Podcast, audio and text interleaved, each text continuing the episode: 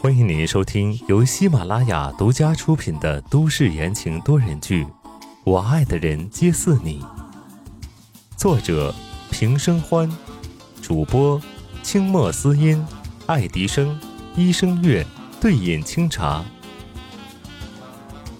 第八十二章，送花圈，泼狗血。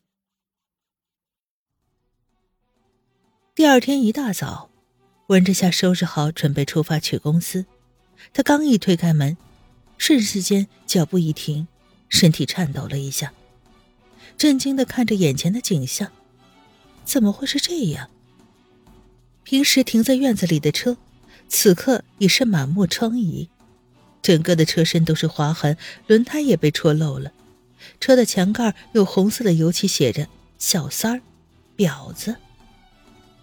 温之夏站在门口不明所以，他自从搬来之后，几乎都不跟周围的人打交道，也很少有人知道他的住址。这车子怎么会变成这样？来不及细想，温之夏先联系了物业，然后打车一路赶到了公司。走进公司大门，温之夏觉得周围的目光不断的聚集在他的身上，有打量的，有鄙夷的，有嘲笑的。弄得他很是莫名其妙，耳边还不断传来别人的窃窃私语。你看，就是他，没看出来呀，真是可惜了。做什么不好，偏偏你可惜什么？说不定啊，人家乐意的很。温之夏心底疑惑着，皱着眉头到达了办公室。他刚刚坐下。外面忽然传来了一阵喧闹声，一个职员踉跄着跑进来，满脸全是焦急。温总，出事了！发生了什么事？温之夏一下子站起来，急切的问道。职员手足无措，言语支支吾吾。你还是下去看看吧。温之夏快速搭乘电梯，下到了一楼大厅。电梯门刚刚打开。他就看见一群人熙熙攘攘的围在大厅中间，他大步走了过去，让一下，麻烦让开一下。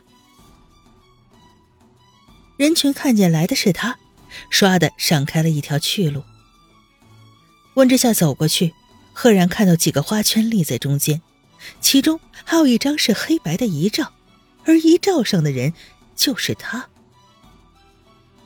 是谁？谁干的？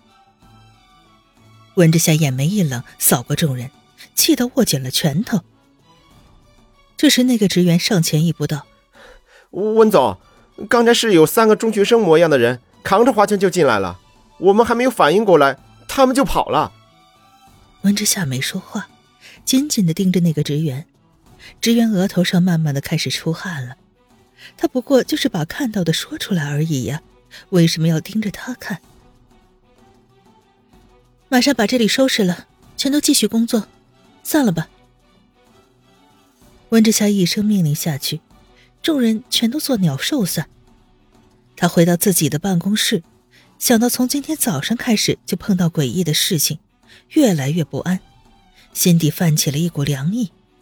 这到底是怎么回事？接二连三的，仿佛有一只手正在引导着一切。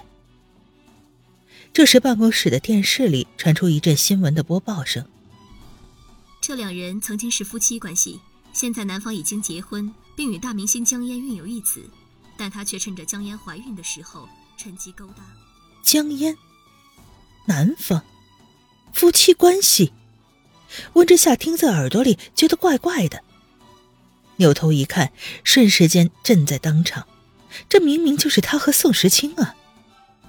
电视屏幕上有放大版的照片，那是他和宋时清在医院的拥吻，还有晚上他从宋时清家里出来，甚至连他们两个在车里告别的都有。这些照片如此的清晰，一定是有人提前就准备好。会是谁呢？于季吗？不会，没有人敢惹到东港的宋家，除非他不想混了。那到底会是谁？忽的，电光火石间。温之夏突然明白了今天发生的一系列的事情，这是有人把他当做介入宋时清和江烟之间的小三儿了。想起那辆车，还有刚刚看到的遗照，温之夏不自觉地抖了一下，一股难以言喻的感觉爬满了全身，细细密密的起了一层的鸡皮疙瘩。这些事情会不会是江烟的粉丝干的？突然，一阵叮铃铃的电话声响起，吓了温之夏一跳。喂，温之夏接起了电话。你看新闻了？是宋时清的声音。温之夏点了点头，反应过来他又看不见，立刻开口道：“呃啊，我看到了，我……不要听，不要看，我会解决的，好吗？”宋时清低声的哄着。温之夏本来想跟他说说今天发生的事，可宋时清这样一说，他顿时闭了嘴，不想让他再担心，于是答应道：“嗯，好的。”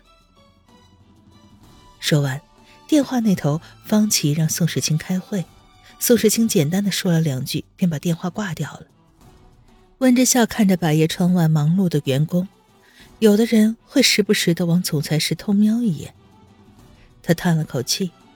这件事儿，终究还是成了麻烦。忙活了一整天，等温之夏处理完最后一页文件，天色已经很晚了。他伸了伸胳膊，歪了歪头，还是腰酸背疼的。管理者真是不好当，累死了。外面已经是昏暗的一片，大楼里的人几乎也都走光了。温之夏关掉灯，拿起包。走出公司大门，站在集团楼下，顺着马路张望。这个时候，也不知道能不能打到车。突然，背后传来了一阵拉扯感。温之夏一回头，身后不知从哪儿窜出了两个小姑娘，还穿着校服。其中一个拉着她的衣服下摆，睁着大眼睛问道：“姐姐，你是叫温之夏吗？”姑娘生的可爱。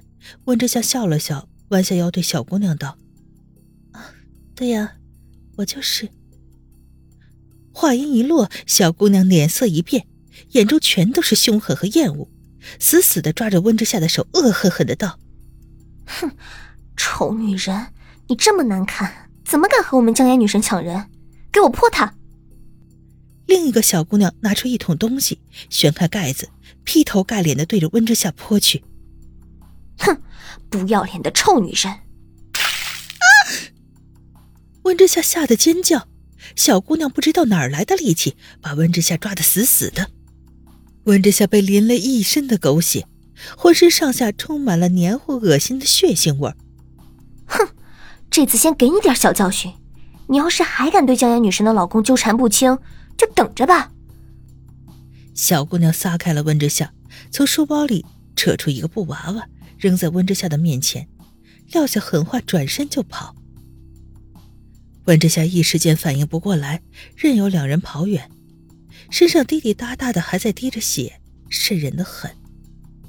他僵硬的低头看着地上，他的照片在布娃娃的脸上，无数的针细细密密的刺了上去，一股气猛然冲在喉咙里。温之夏连叫都叫不出来，只能惊恐的瞪大双眼看着地上的诅咒。等到宋时清赶来的时候，就看到的是这一幅场景。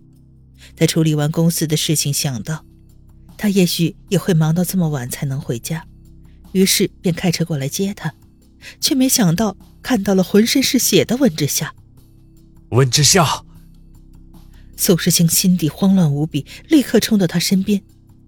当他看到他身上的血时，吓得心脏都要停了。怎么回事？你受伤了？伤在哪里啊？一连串的问题脱口而出，宋时清声音都发颤了。他不敢碰他，担心造成二次伤害。温之夏一下子软在宋时清的怀里，指着地上的布娃娃：“ 那，那是我。”宋时清低头一看，顿时脸色都沉了下去，将照片撤下来，揉成一团，全都扔进了垃圾桶。一个小桶咕噜噜的滚到他脚边，瞬间他就明白了，抱住了温之夏。不过他满身是血，沉着脸，满脸都是狠绝。不管是谁做的，都别想好过。温之夏的眼睛没有聚焦，感受到熟悉的怀中人，他空虚的看着地面，愣愣的道：“石青，我害怕。”听众朋友们，本集播讲完毕，感谢您的收听。